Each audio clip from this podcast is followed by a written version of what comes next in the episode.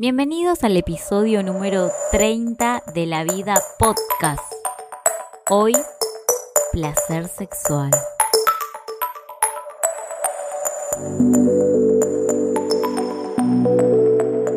Hola, ¿cómo están? Estoy muy contenta de estar grabando el episodio número 30 de La Vida Podcast, este podcast que habla caprichosamente de temas al azar. Mi nombre es Natalia Bonomo y con este podcast iniciamos la temporada 3 eh, realmente este año extraño eh, o el pase del 2020 al 2021 fue súper extraño y nunca había hecho el corte, así que bueno, lo hacemos ahora. En esta nueva era quiero tratar de grabar los podcasts y subirlos sin editarlos, ya que como estoy con demasiados proyectos, quiero optimizar el tiempo. Así que voy a tratar de ser lo más concisa, breve. Probablemente los episodios sean un poco más breves que los anteriores, pero la idea es que salgan como se graban. Eh, bueno, Hoy quise grabar este episodio que habla sobre placer sexual. En realidad estuve bastante pensando en el nombre. Quería hablar sobre sexo, quería hablar sobre mi experiencia de ser mujer y, tener sexo, pero lo quería hacer desde un lugar respetuoso y no que se genere em, recibir palabras o fotos indebidas en Instagram. Y justo hoy pasó, esta semana yo cumplí años, el lunes cumplí 39 años, y me pasó que me hicieron un regalo bastante particular, que igual de todas maneras debo confesar que fue elegido. Me regalaron un dildo. bueno, mis amigos, Ahora, el punto es este, yo ya venía con ganas de grabar un episodio hablando de sexo porque mm, sentí que tenía que darles como mi punto de vista. Desde chica y desde siempre yo me sentí muy cómoda con, con lo que es la sexualidad, con el sexo, con el placer. Creo que de todos los mambos que puedo tener en la vida, por suerte, gracias a Dios, no tengo ningún mambo con respecto a la sexualidad. Desde muy chica me conecté con el placer, con todo lo sensorial. De hecho, me pasó de muy chiquita empezar a masturbarme em, y que tuviera que medirlo porque no es que yo era muy chica y no, no tenía conciencia de esas cosas, pero recuerdo que una vez me encontró mi mamá, o sea, lo muy chica, cinco años, no sé, y recuerdo que, que me encontró mi mamá y me dijo como, esas cosas se hacen en privado. Igualmente, yo creo que no registré la gravedad de, bueno, la gravedad entre comillas, pero como esto de, yo me vinculaba con el placer de una forma tan natural que no me parecía mal tocarme o darme placer a mí misma. Pero me pasó también de que un poquito más grande, creo que tenía seis años por ahí, lo hice delante de mis primas y sus caras de horror fueron como la gota que faltaba para decir, bueno, basta, no lo hago más adelante de nadie. Yo creo que tuve la suerte de que mis papás me educaron de una forma que nunca eh, bloquearon esa parte. O sea, nunca me metieron como culpas o nunca mm, me, hablaron mal de eso. Mis papás, en ciertas formas, eh, fueron muy libres en el sentido de que hasta por ahí me permitían ver eh, cine que era para adultos. Un poco me traumó, debo confesar, porque de muy chica Vi películas como La Naranja Mecánica o Tacos Altos, películas de guerra donde había violaciones hacia mujeres, como violaciones muy violentas. Y eso sinceramente me traumó un poco porque me llenó de miedo a como un ataque sexual. Creo que es el miedo que tenemos igualmente todas las mujeres hoy en día y por eso es que yo quiero grabar este episodio como cuidándome de, de posibles cosas que quisiera evitarme que bueno, ya ahora voy a profundizar. Y mm, bueno, recuerdo haber visto ese tipo de películas, entonces como desde muy chica creo que fue esto de que vi sexo en la tele como a la hora de la cena y mi papá lo que decía es como quería como que yo vea el mundo tal cual era. Eso me traumó un poco, pero por otro lado me liberó todo lo sexual y como que nunca tuve mambo con eso, nunca tuve mambo con mi cuerpo en general. Sí, sí tuve algunos temas, pero bueno, nunca por ahí, cosas que por ahí, me podían hacer sentir incómoda, nunca me hicieron sentir incómoda al nivel de conectarme con un otro. Dicho todo este prólogo, que yo lo que creo es que, no sé, está bueno hablar de sexo porque me pasa con amigas que por ahí yo hablo y que por ahí a algunas no les gusta hablar tanto, creen que es un tema que no está tan bueno hablarlo, otras sí, le encanta hablar y es como bueno, y hablamos de cosas como, no sé, si una tiene orgasmos o no tiene orgasmos, o sea, a mí me pasó siempre que por suerte, quizás de autoconocerme demasiado desde chica, nunca tuve problemas con llegar al orgasmo, siempre fue como natural para mí. Pero dicho todo esto, hoy me pasó que me sorprendí porque yo que me consideraba tan abierta sexualmente y tan relajada y tan segura en esa área, a mis 39 años nunca había probado usar un dildo o... Me da vergüenza, o sea, me pongo colorada, eso es muy gracioso, pero nunca me usé accesorios o juguetes sexuales. Lo máximo que usé fue como un anillo vibrador con un novio que se compraba en Pharmacity, que venía con un preservativo. Entonces fue como como que yo me llené de vergüenza. Bueno, ¿qué pasó? Mis amigos, en realidad, el lunes, que fue mi cumpleaños, me regalaron ropa. Así que les voy a saludar. Sí, vos, Damián, vos, Facundo y vos, Gustavo. Principalmente Damián. No voy a decir su apellido, pero ya todos saben quién es. Me dijo como, en, bueno, ellos me regalaron ropa para mi cumpleaños y hoy nos juntamos en un parque a, a como hacer el festejo porque pues COVID y hay que cuidarnos del COVID. Y salió el tema del dildo, que yo siempre decía, no, yo o sea, yo no lo necesito, como que, claro, yo, yo en mi ingenuidad y quizás en mis prejuicios y en todos mis temas, porque tan liberada claramente no soy sexualmente, o por lo menos no en ese sentido de experimentar con juguetes. Eh, me pasó de que mm, nunca lo probé, no sé, como que no, como que yo decía, ay, pero no lo necesito, si total yo eh, obtengo placer fácilmente, no necesito como algo externo. Pero después como que dije, no, para sí, ¿por, ¿por qué no? O sea, ¿por qué no es probar? Aparte que es algo que uno puede usar en pareja o puede usar solo. Todavía no lo usé y no sé cuándo lo voy a usar. Pero bueno, lo, lo curioso es que fuimos todos en excursión al sex shop a comprar mi dildo. Tuvimos que hacer cola en la puerta. Bueno, fuimos a uno sobre Avenida Corrientes acá en Buenos Aires. Había cola, había muchas parejas. Nosotros éramos cuatro, o sea, tres hombres y yo. o sea, parecía raro. Aparte que yo son mis amigos. Mis amigos son como mis hermanas. No pasa nada con mis amigos, más allá todo lo que la gente cree por Instagram. En Instagram se ven muchas cosas que a veces las apariencias engañan. Bueno, claramente entramos a comprar eh, el consolador. Creo que dildo es mejor palabra, no sé me encanta porque debe haber gente detrás que decir, ay, me da ternura esta chica a los 39 que no había probado. Bueno, chicos, no. En algunas cosas soy virgen. Em, bueno, la onda es que entramos todos a, comprar. Y claro, ellos me llevaban a la parte más, como más, como más grande, más eh, realista.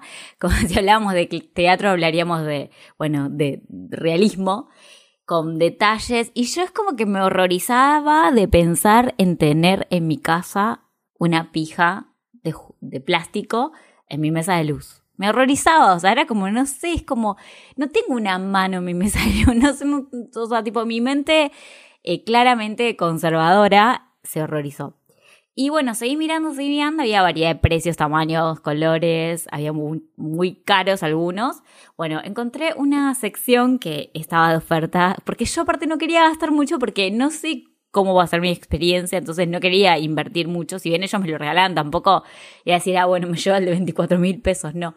Bueno, y encontré una parte a donde me gustó más porque había formas que, bueno, eran, eran como más podríamos decir, como de autor. No sé, eran como de colores, eran como formas más redondeadas, no tenían tanto forma de, de pija, o sea, era más como, no sé, era como un, algo más psicodélico, o yo sentía que era algo más como decorativo, y terminé comprando una violeta que era algo que me parecía linda de verla y que estaba como diferenciada de su función, pero no porque tenga, no sé si, bueno, sí debo tener un mambo con eso, pero bueno, no sé, me, me pasó eso, como que no quería que sea tan realista, me parecía feo que sea realista. Y lo terminamos comprando, nos salió súper barato, bueno, el chico que me lo vendió, yo toda roja le pregunté cómo, cómo había que usarlo, si había que ponerle un preservativo, si no, si había que ponerle gel, bueno, me explicó que sí, que sería bueno usarla con un preservativo, dije como, ah, qué presupuesto, ¿no? O sea, y bueno, le puse las pilas todos y me lo llevé. Me fui feliz con mi regalo. Y de ahí empezamos a hablar con mis amigos esto, ¿no? Que quizás al, al mundo gay le gusta más como los, dildos realistas. A mí me gustan más como los dildos psicodélicos. Y bueno, nada, es muy loco como yo estaba como súper bloqueada en, desde ese lugar. Ahora, volviendo a lo que es el placer en sí, el placer sexual, a mí me pasa que, como les decía al principio, siempre lo viví súper natural. Y con respecto a las personas capaz que no lo viven tan natural, en el sentido, bueno, no, no, lo vivo natural con juguetes, pues algo que recién estoy mojando mis piecitos en esas aguas, no sé cómo va a ser mi experiencia, pero después sí, cuando yo encuentro un hombre que conecto, que yo me siento cómoda, que sé que, no sé, que me gusta o que es como que no, no, sé, no lo pienso a nivel intelectual, sino a mí me pasa mucho que me cuesta conectar con las personas, pero cuando conecto con alguien que siento que él, esa persona me escucha, no sé, que me entiende, más que nada que me entienda, para mí es como mágico, como que todo lo que es la sexualidad fluye, se da, es completamente natural, es completamente linda, eh, ya sea no sé, con la, yo por suerte tuve parejas que siempre fueron como súper respetuosos, cariñosos conmigo y eso me, abrió a que yo pudiera abrir juegos con ellos, quizás como juegos un poco por ahí de roles un poco más violentos. Em, hay un episodio que yo grabé de BDSM. Yo no practico el BDSM, la verdad es que no lo practico. Sí, por ahí incursioné un poco en más que nada el, el juego de roles de sumisa, pero no es algo que yo lo, lo disfruten, entonces que voy por la calle y quiero que tipo alguien me diga algo feo, no. Quizás en un contexto de pareja, de seguridad, con una persona que yo tengo confianza, puedo llegar a desplegar uno de esos juegos, pero necesito tener mucha confianza con la persona y no me pasa con todos y ahí es donde quiero por ahí un poco derribar el mito porque después aparece gente random en Instagram que no es que quieren hablar del tema porque si alguien random que yo no conozco quiere hablar del tema está perfecto porque a mí también me gusta hablar del tema. Lo mismo cuando yo hablo de amor libre no es que yo sea experta en amor libre, probablemente en algún momento en mi vida me vuelva monógama y quizás después abra la relación o no. Eso me trasciende a mí. No, no pasa por si yo practico o no practico, porque yo nunca hablo desde el lugar de experta, sino que hablo desde mi experiencia y desde mi curiosidad y desde las preguntas que a mí se me disparan y que creo que como sociedad está bueno como abrir preguntas como para ir encontrando actualizaciones sobre los conceptos que ya no van. Entonces, desde ese lugar, yo creo que está bueno hablar de las cosas, pero si alguien me habla en Instagram, un desconocido, y empieza a hacerme preguntas más desubicadas, yo directamente le dejo de responder y pues, si sigue lo bloqueo. O por ahí hay gente que de la nada me habla y me dice, ay, bueno, no, nos vemos en persona y yo es como, no, no, no sé, no te conozco, no sé quién sos. Entonces, a veces son perfiles como súper random. Yo creo que esto lo conté en el podcast, pero hace unos años yo, yo tengo un, va a tener un blog que se llama Hablemos de Amor Libre, que en este momento no está en línea, lo quiero volver a activar, aunque sea para que queden las notas de esa época que estaban súper buenas. Pero me pasó que la primera nota donde yo abrí, el blog contaba de que de muy chica, va, de chica 20, bueno, si era chica, a los 39 era chica, eh, una vez me había sentido enamorada de dos personas al mismo tiempo y que, y que había estado con esas dos personas en el mismo día, pero en diferentes rangos de horario. Por ejemplo, no sé, a la noche había estado con uno y, ah, bueno, a la mañana con el otro, algo así, pero fue algo que se dio de casualidad, que se dio natural y que yo nunca en mi vida lo había hecho y como que eh, me había costado con los dos, que uno era mi exnovio y el otro era como, mi, eh, como la persona que estaba conociendo. Y recuerdo que se lo fui a contar a la psicóloga que me analizaba en ese momento. Y lo tomó como totalmente como que yo era una enferma mental de que cómo podía estar con dos hombres a la vez, que, que no me quería, que no tenía autoestima. Y como que me re metió un montón de bloqueos. Y en ese momento era la persona en la que yo confiaba y la que le confiaba en mi psiquis y me bloqueé y después es como que no me permití por mucho tiempo como, como ver, bueno, para, ¿qué me pasa a mí realmente con, con esto? Y lo bloqueé por mucho tiempo, lo reprimí.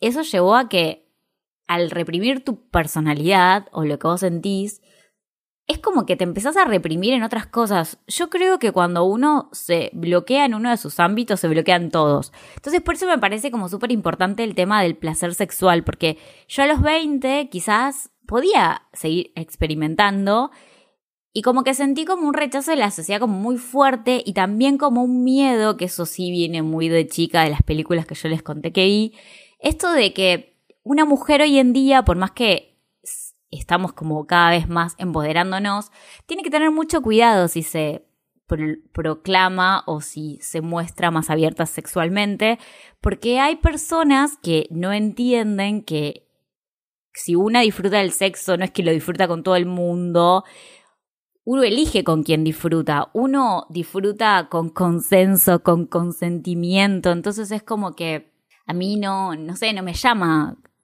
que de un desconocido de la nada por Instagram me manda una foto desubicada o me diga cosas desubicadas. Y bueno, cuando fue lo del el blog de Hablemos de Amor Libre, me mandaron un mail diciéndome que una persona desconocida me citaba para tener sexo el viernes a la noche en tal lugar y yo no lo conocía y él decía que sí me conocía porque pertenecía a mi entorno y que sabía dónde vivía y sabía dónde trabajaba y sabía mis horarios y me acuerdo que en esa época re paranoiqué y dije como no, no, basta, o sea, fin. Entonces ahí empecé a cuidarme un poco más. Y el otro día escuchaba, ahora no recuerdo el nombre, pero es súper famosa, es una española Em, bueno, que creo que tiene un libro sobre poliamor. Esto es muy mal lo que estoy diciendo. No recuerdo el nombre del libro y no recuerdo el nombre de la española. Pero hablaba mucho de esto, de que hoy en día las mujeres es difícil que una se proclame o que viva su sexualidad como libremente sin tener cuidados porque vivimos en una sociedad donde a las mujeres, tipo, nos asesinan, nos matan. Ahora nos salimos de noche a la calle, bueno, no todas, pero ahora es como que hay una especie de toque que queda en Buenos Aires, entonces a las 8 estamos en nuestras casas encerradas, pero más allá de eso, hay muchas mujeres que sí, trabajan de rap y salen, o sea, lo que voy es que hay mucha violencia todavía contra la mujer y en eso sí hay que tener cuidado, pero no hay que descuidar la parte sexual. Y ahí es donde quiero como finalizar con esto. Yo tengo una, un amigo que bueno, fuimos pareja, no tan oficial, pero fuimos pareja, salimos, y que mm, él me dijo que cuando estaba conmigo se sentía como súper bien eh, a nivel sexual y que con su actual pareja les pasaba que no estaban teniendo encuentro. Entonces yo lo que le decía es como, yo lo quiero un montón. Entonces yo le decía, pero pará, tipo, conectá, conectá con la con la persona con la que estás conectada desde el lado de, de disfrutar, de hablar, o sea, como que para mí en una pareja el sexo es súper importante. O mismo estando solo o solteros, el sexo es re importante. Es una parte de la vida. O sea, el sexo en el tarot o la energía escorpiana, vamos a ir ahí, es una creatividad, pero una explosión de creatividad y potencia. Y yo no le puedo explicar las veces que yo he estado, épocas que quizás no, no me nacía, no tenía ganas, no, no tenía sexo, y es como que, sé, el mundo se pone gris, la energía se estanca, la energía se bloquea. Yo creo que cuando uno disfruta del placer, puede ser con uno mismo, pero yo creo que también está bueno el encuentro con un otro, pues si no, nos ensimismamos en nosotros mismos. Pero todo se hable, todo se abre, todo se despliega, uno, no sé, confía más en la vida y por ahí esto también lo digo porque tengo muchas amigas que por ahí me dicen como, prefiero estar sola porque yo estoy bien sola. Está perfecto que estés bien sola, pero no necesitas estar mal para querer buscar un otro con el cual encontrarte, con el cual compartir, con el cual compartir el deseo, no sé, besos, caricias, un orgasmo. me parece que está bueno eso, como, como que yo rebanco y la invitación es que conecten con, con el placer sexual, que nos reinventemos. Yo, mi tarea es reinventarme de, quizás incursionar en juguetes, porque nada, uno tiene que probarlo y después decir si le gusta o no le gusta. Y creo que es esto, ¿no? Como que el consejo final es como conecten con su propio cuerpo, con su propio placer, eh, disfruten, no sé, disfruten de lo que es la comida, de lo que son los placeres, los masajes y de de disfrutar como el día a día, van a ver que van a disfrutar más el encuentro con un otro, el registro del cuerpo, no se va, eso me viene mucho la actriz, pero es como registrar el cuerpo para mí es como que es la mejor forma de conectar con el placer, como saber qué es lo que a uno le gusta. Y bueno, espero que nada, que les haya gustado este episodio. Ya voy 20 minutos hablando, me mata porque no lo voy a editar. Pero bueno, espero que les guste este nuevo formato de cine edición de la vida podcast temporada 3. Si les gustaría dejarme algún comentario con respeto o sobre próximos temas que les gustaría que hablemos o a que hable. Este, este lo empecé yo sola.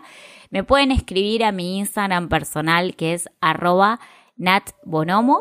Los quiero. Buena semana.